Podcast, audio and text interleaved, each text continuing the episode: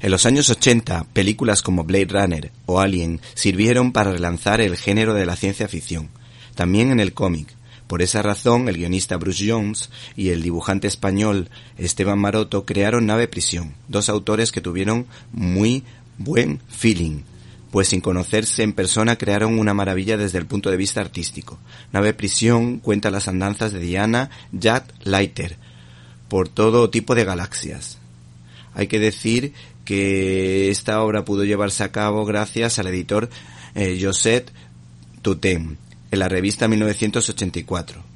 Y hay que decir que constaba de 12 episodios de 8 páginas. Esta historia es de corte erótico, con viñetas que suben la temperatura, donde sobre todo se pone al servicio del lucimiento del cuerpo de la protagonista, como si de una película de estape se...